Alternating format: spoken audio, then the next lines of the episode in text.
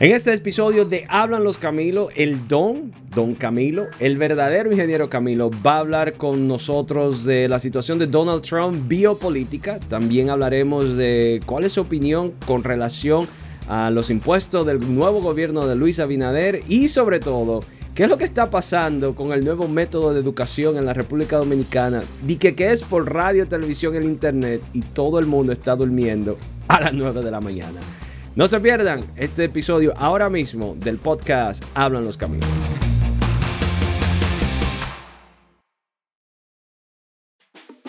Bueno, señores, empezamos con el primer podcast de esta idea. Eh, honestamente, yo soy el hombre más eh, beneficiado de esto eh, por el hecho de que este Hablan los Camilos es un concepto que tenía en mente unos meses atrás y dada la casualidad de que mi querido padre, quien es un filósofo, antropólogo, politólogo, todólogo de cualquier tema, pues automáticamente yo ingiero una licencia porque nos vamos a convertir en en los especializados en hablar de todo sin saber de nada. Con ustedes está aquí, señores, el verdadero ingeniero Camilo, mi papá. Don, ¿cómo está usted?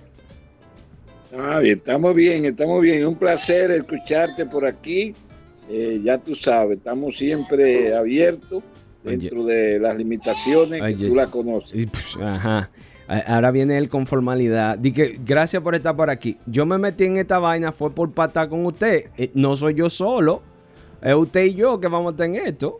Así que no venga de que ahora di que, gracias por estar por aquí. Usted se metió en esta vaina, así que prepárese para lo que viene. Para que ustedes eh. entiendan la razón principal que nos vamos, bueno, en el día de hoy el podcast va a estar enfocado en de tantos temas que vamos a hablar en el futuro. Hoy vamos a hablar de la biopolítica.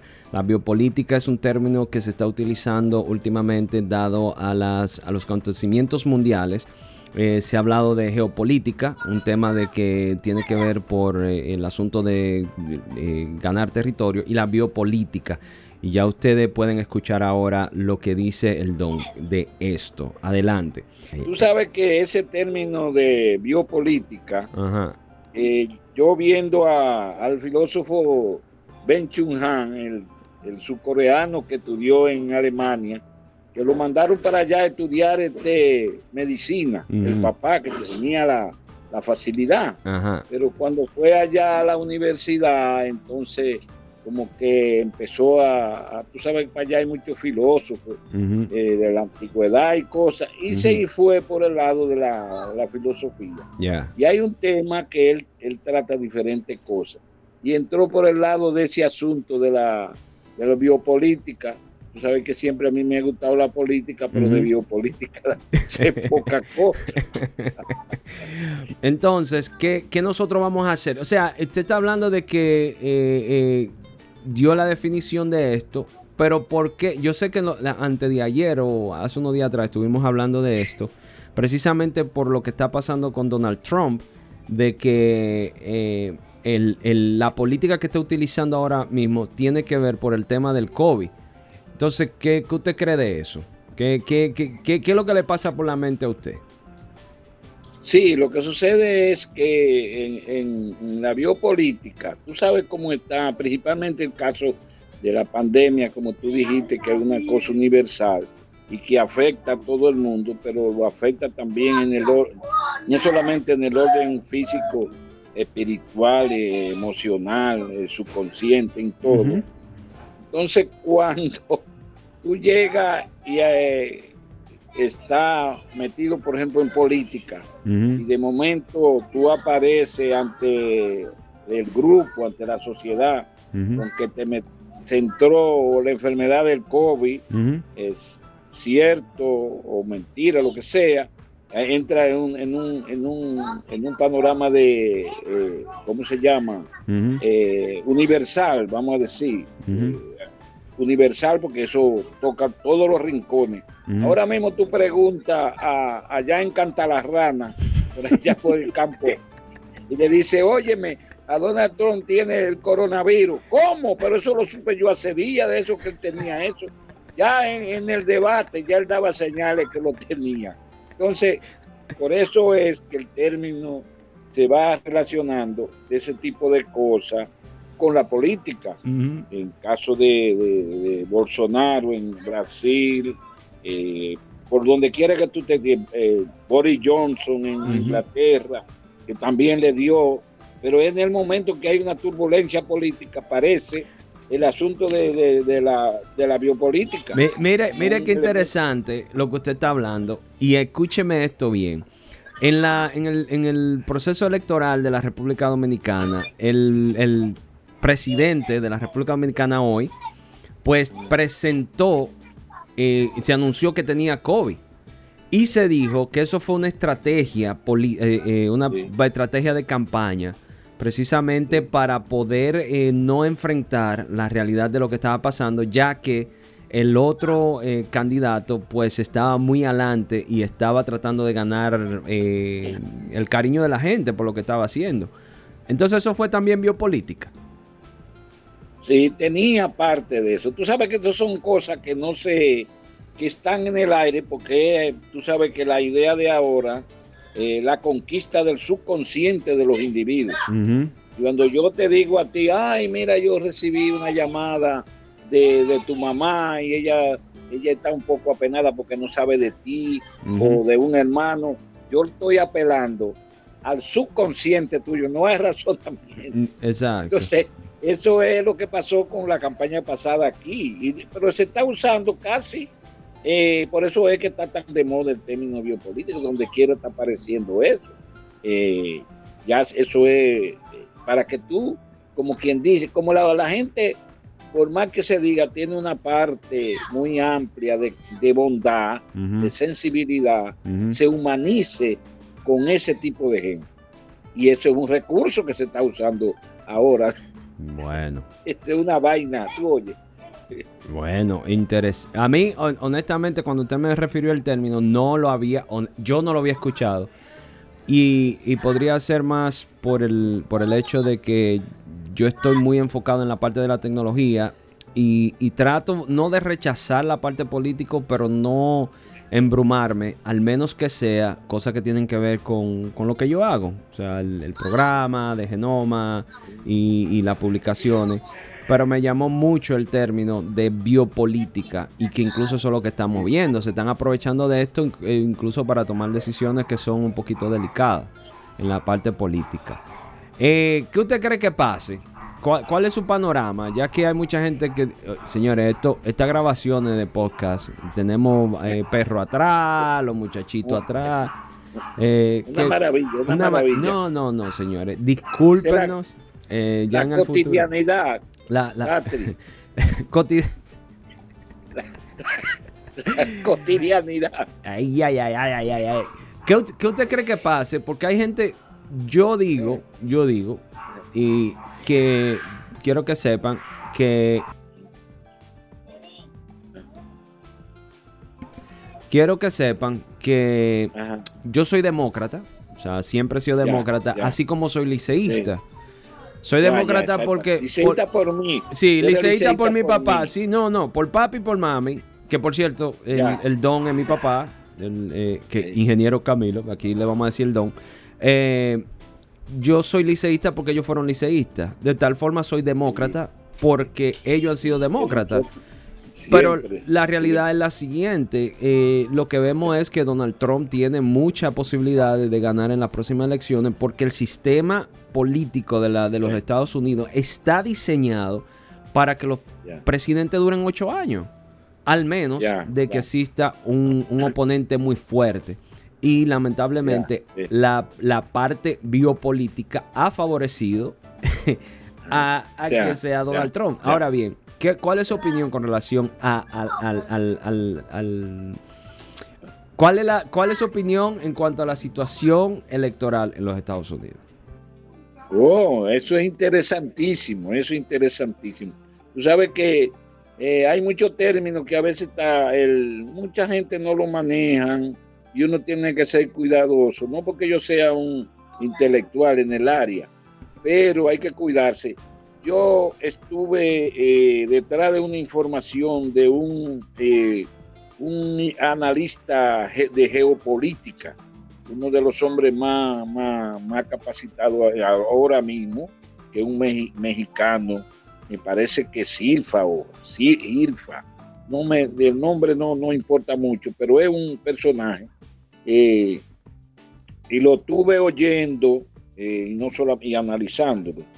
Eh, él dice que Donald Trump están cabeza con cabeza en términos de los, de, los delegados de, los diferentes estados. Por ejemplo, la Florida es el que tiene más delegados de, que se, se, cuentan para los fines de, de elegir el presidente, no son los votos nada más.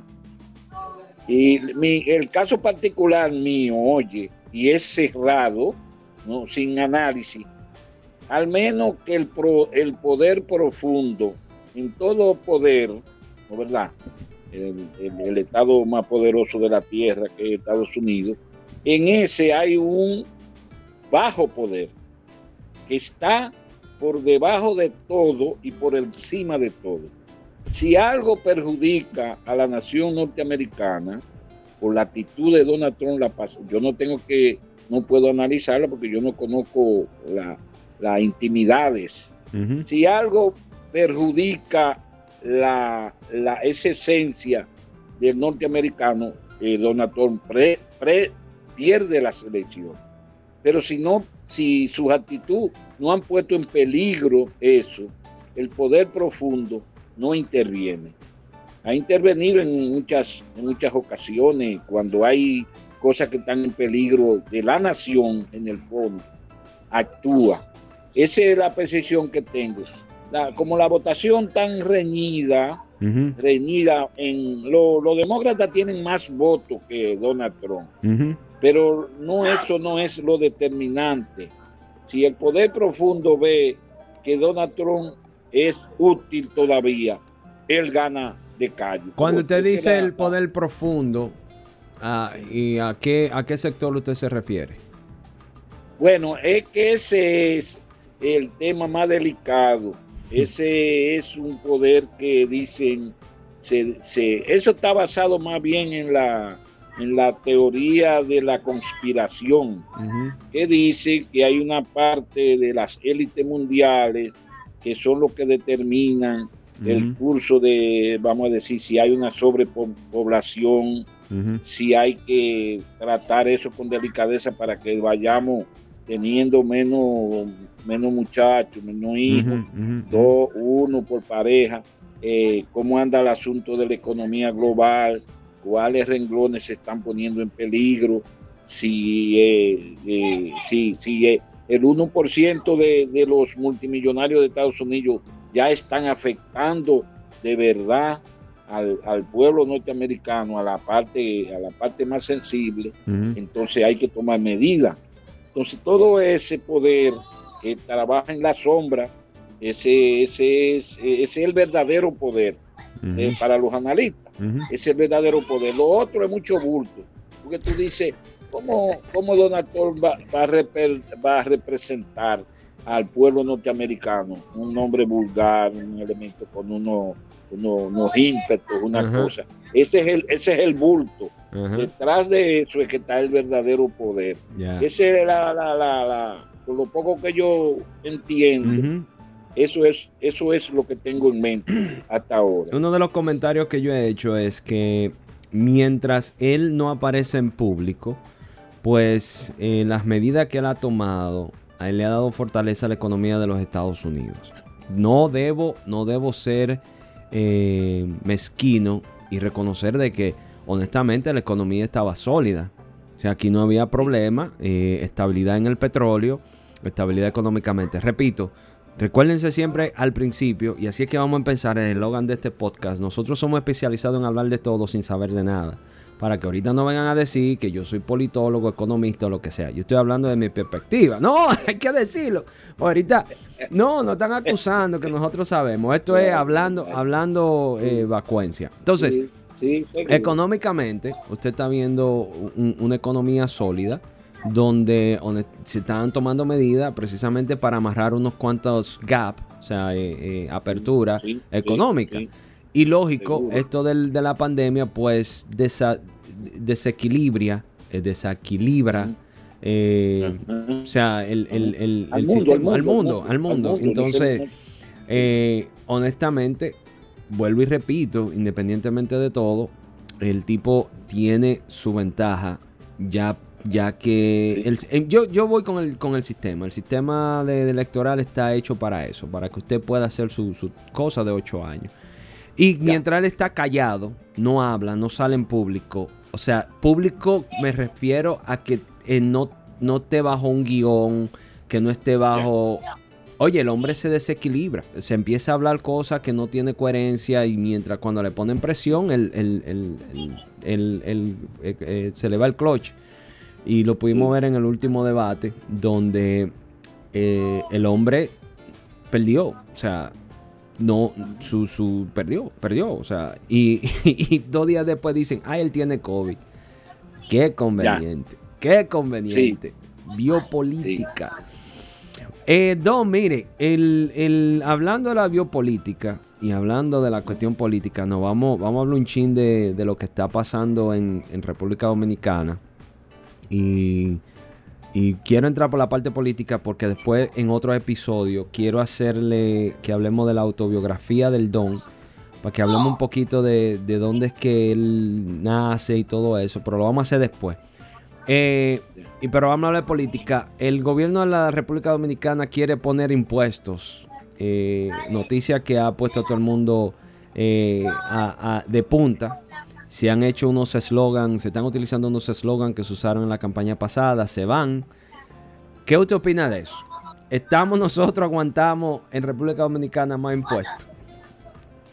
Bueno, lo primero que hay que decir, de eso es lo que yo me tengo que hacer un esfuerzo, porque tú sabes la corriente mía, cuál ha sido, siempre. Yo no soy de, la gente del gobierno. Eh, lo que tengo que hacer un esfuerzo para ver cosas, por ejemplo, la... Para ser objetivo, para ser objetivo. Hay, hay, un, hay un tema del, mismo filósofo que te hablé, que se llama el aroma del tiempo. Es una belleza. La, la velocidad hashtag, es la que ustedes tienen, la velocidad de la información. Sí, ajá. Eh, ¿Cómo es que se dice? ¿Cómo hashtag, se dice? Hashtag. Ajá. Ok, esa es, la, esa es la velocidad de la información. Entonces aquí ya el gobierno tiene como 75 días que entró el nuevo gobierno y parece que tiene año y medio.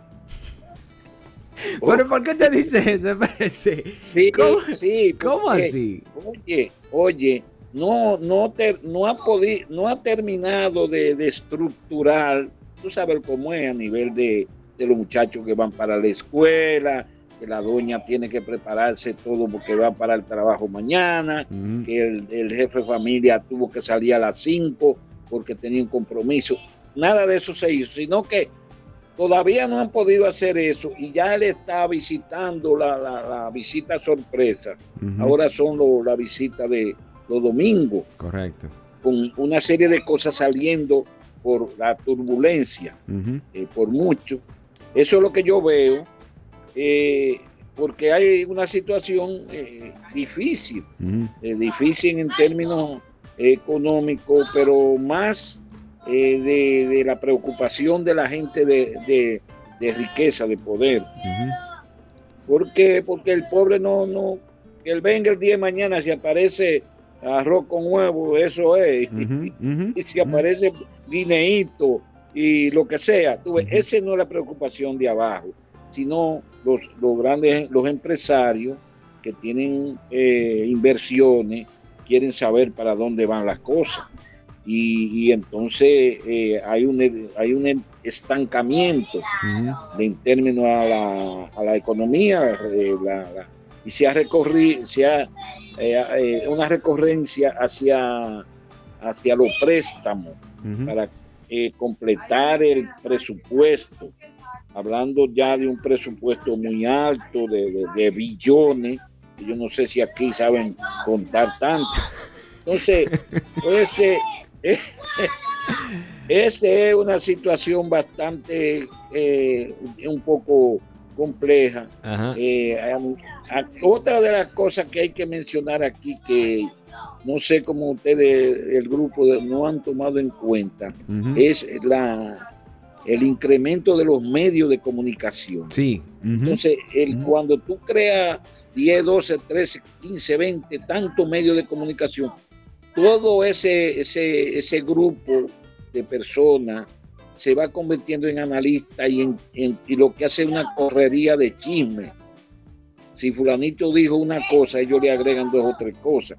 Que si se van en los impuestos, ya dicen que, ya tú sabes, ya aquí se habla hasta de convocar de que para la Plaza de la Bandera. Y, sí, estuve viendo eso. Corre un, un, corre, corre, un país de chisme que le gusta eso. Vive de eso, porque también no es fácil mantener los programas ustedes tienen programa de semanal, ¿no verdad? Correcto.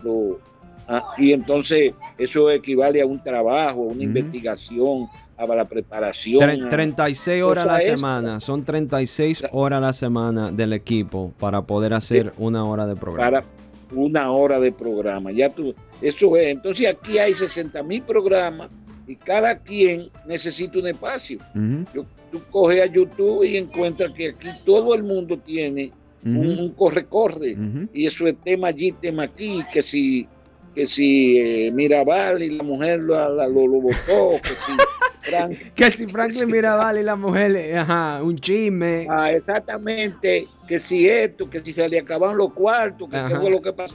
Una serie de cosas que están en el ambiente, que no es tan fácil uno tener eh, una idea. El, el, gobierno va muy forzado porque ya la primera etapa, que era eh, sacar a los PLDistas del gobierno, se cumplió. Correcto. Entonces ahora, ahora los medios necesitan, eh, relacionado con lo que me preguntaste, necesitan crear el espacio de donde van a salir los recursos. Correcto. Ellos tienen una, una, un espacio breve ahora, que es la, el entrenamiento a los profesores. No sé si tú estás al día de eso. Correcto, sí. desde las 9 de la mañana hasta las 12 del mediodía hay unos, que unos guruses o gurusas que son las que están entrenando eh, unas clases que yo estuve escuchando, lo cogí una mañana escuchando y salí más bruto, porque imagínate tú, esto no es, no es para muchachos.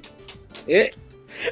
Aquí, imagínate que aquí se habla que nosotros estamos en el sexto grado a nivel general todo el mundo está en el sexto grado de, la primaria. Oye eso. Entonces hay una, una, uno, uno, una gente que son eh, argentinos, españoles, gente de aquí, no sé de dónde salieron, son gente que saben mucho, pero ya tú sabes que solamente lo que ellos hablan, eh, eh, lo que ellos hablan es para ellos nada más. El que pone eso en media hora lo apaga. Yo puse los hijos míos, los muchachos de aquí, los hermanos tuyos, a que y a la media hora estaba uno roncando. digo, ¿y qué te pasó? Eso no hay quien lo aguante. Ya tú sabes, eso no es fácil. Ay, Dios mío, ay, Dios mío. Eso, eso honestamente se ha, se ha cuestionado. Eh, porque eh, hemos tenido que correr. Eh, voy a hablar precisamente de la República Dominicana. No, mentira, a nivel global. Hemos tenido que en solamente tres meses convertir un sistema completamente estructurado para hacer presencial a lo que es las plataformas digitales.